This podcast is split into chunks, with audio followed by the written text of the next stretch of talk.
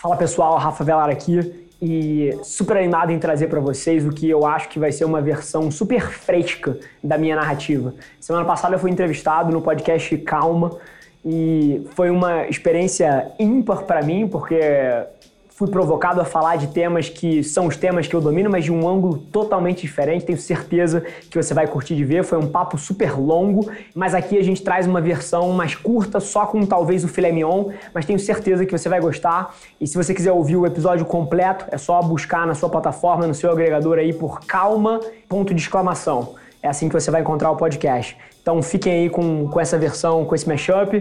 Tira um print da tela, me marquem a vela Rafa, para eu saber que você está ouvindo, vai significar o um mundo para mim. E aproveita. Fala pessoal, Rafa aqui, seja bem-vindo a mais um episódio da nossa experiência em áudio, onde a gente compartilha com vocês conteúdos sobre marketing, venda, gestão, negócios, tudo que precisa estar tá no playbook de alguém que está nas trincheiras construindo o seu sonho. Então, antes da gente começar, queria te contar um segredo. Ia significar muito para mim saber que você está tirando o máximo desse conteúdo, então não se esquece de tirar um print da sua tela, postar nas stories e me marcar para eu saber que você está ouvindo. Quem já me mandou alguma mensagem, já me mandou algum direct, sabe que eu respondo pessoalmente todas as mensagens. E agora, sem enrolação, vamos para o episódio de hoje. Sensacional, e, e acho que até vale a pena dar um passo atrás aqui. Esse meu lado atleta amador, mas que leva muito a sério esse desafio, é um ângulo super curioso da minha vida. Eu vou jogar uma bola curvadíssima para você agora. Eu não sei nem se eu quero escalar o Everest, tá? Eu acho que isso é uma coisa que, que as pessoas entendem um pouco errado, talvez. O Everest é o meu processo. Eu entendo que o que eu estou fazendo aqui em termos de carreira, o que é o meu hobby, que é empreender, é uma coisa que me demanda um nível de energia, de saúde, de aptidão mental sobrecomum. Assim, empreender não é um ato lógico. Se você fosse pesar risco-retorno, assim, ninguém empreenderia. Então, dado que eu entendi que é uma coisa meio ilógica, eu fui tentar um paralelo parecido e o Everest me pareceu uma opção fantástica. Eu não sei se eu quero subir o Everest, talvez se eu escalar o Everest daqui a dois, três, quatro anos, eu vou inclusive ficar triste no dia seguinte, porque o que o Everest significa para mim é um processo é um processo de manter a minha mente afiada, o meu corpo hiper saudável para que eu tenha a energia que eu preciso no meu dia a dia. Eu, o paralelo de escalar o Everest para mim é muito similar ao de empreender e eu acho que o que eu preciso fazer para chegar no cume da montanha mais alta do mundo é muito parecido com o que eu preciso fazer para construir um negócio que eu quero, para imprimir os meus sonhos no mundo. Então, eu acho que é aí que a gente encontra esse, esse meio de campo, é daí que vem. Fala aí, galera do podcast. Rafa Velar aqui, hackeando o meio desse conteúdo para fazer um anúncio super especial. 2020 é o ano para mim, para você, e o que a gente resolveu trazer de presente foi um raio-x da nossa estratégia que a gente usa na minha marca, como é que a gente produz conteúdo, como é que a gente pensa conteúdo e como é que a gente produz eventualmente alguma coisa perto de 400 peças de conteúdo por semana com uma equipe super enxuta. Tenho certeza que vai gerar um valor tremendo para você e para você ter acesso é super simples, tá? É só entrar lá no meu site rafavelar.com.br/2020, você vai ter acesso a tudo, não precisa botar um e-mail, não precisa converter, não tem essa baboseira de tentar te captar para um funil, não é nada disso. É simplesmente valor direto e reto para você. Então, rafavelar.com.br barra 2020 e depois vem no DM aqui me dizer o que você achou. Te espero lá.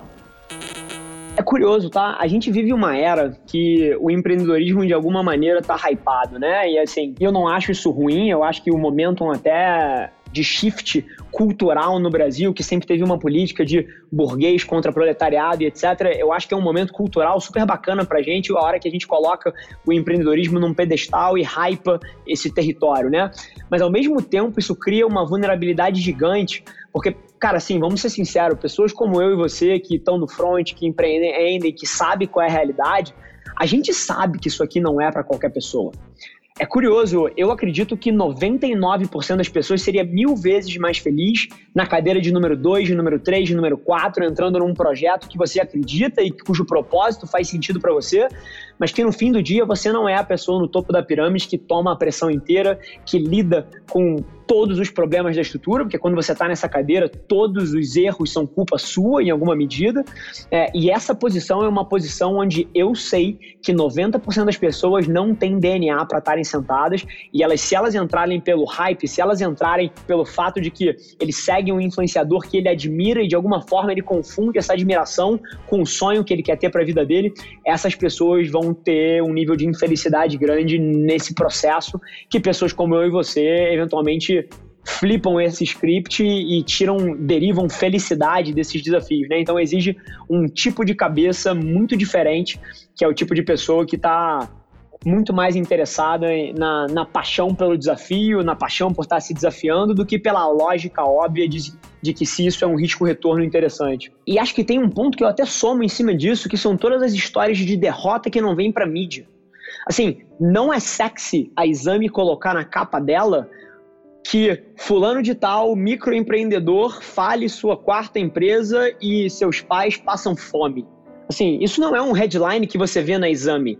Você não vê a Infomoney highlightando a, a história de 37 empresários que começaram no nicho de software e não conseguiram seu Series B, tiveram que fechar a sua empresa e demitir 843. Isso não é headline dos lugares. Agora, as histórias de sucesso que iconizam certos personagens nas costas de uma história que muitas vezes não traz as principais dores que colocaram aquela pessoa ali, ou até algumas das principais vantagens que elas tiveram e pontos de partida um pouco mais, mais vantajosos dos quais elas saíram. Assim, esse tipo de coisa não é highlightado nas histórias. Todo mundo, na hora que vai expor a sua cara da mídia, pinta a sua jornada de herói, que hipervaloriza a maneira como passou pelos desafios e subvaloriza uma porrada de derrotas que teve. E esse espectro do que acaba vencendo o ruído do conteúdo e da mídia é uma armadilha hiper perigosa.